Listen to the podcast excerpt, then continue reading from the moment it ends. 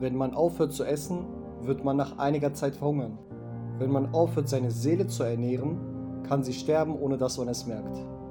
Die Spaltung zwischen religiösen und säkularen Juden wird in unserer Zeit immer größer. Außerdem kommt es oft zu heftigen Diskussionen. Es gab mal einen Mann, der zu einem Rabbiner sagte, Du wirst mich nie überzeugen können. Wozu? Ich liebe mein Leben. Guck dir mein Haus an, guck dir meinen Garten an, guck dir meinen Abschluss an, mein Bankkonto und so weiter. Du kannst mir sagen, was du willst. Ich bin glücklich. Der Rabbiner antwortete ihm und gab ihm ein gutes Beispiel. Stell dir vor, sagte der Raff, du bist in einer Stadt und gehst auf eine öffentliche Toilette. Wenn du erstmal reingehst, ist es kaum auszuhalten. Auf einmal siehst du einen Putzmann, der den Boden wischt. Du siehst ihn und er lächelt dich an. Er ist so happy, so glücklich. Wie kann er diesen Gestank nicht merken? fragst du dich. Nachdem du fertig bist und rauskommst, siehst du wieder den Mann. Er hat immer noch gute Laune, hört Musik und putzt den Boden. Jetzt lächelst du ihn auch an. Ihr habt ein zehnminütiges Gespräch. Und auf einmal hast du nicht mehr das Bedürfnis zu erbrechen. Du hast dich an den Gestank gewöhnt.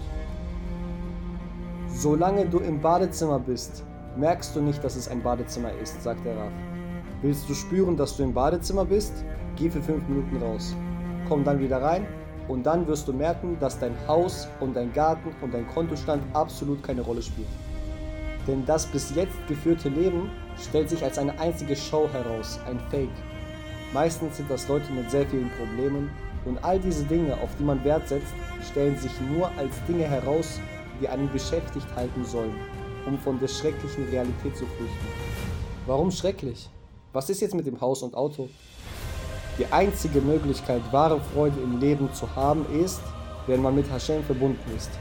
Denn so hat er die Welt erschaffen. Deswegen ist das eine Garantie. Wie verbindet man sich mit Hashem?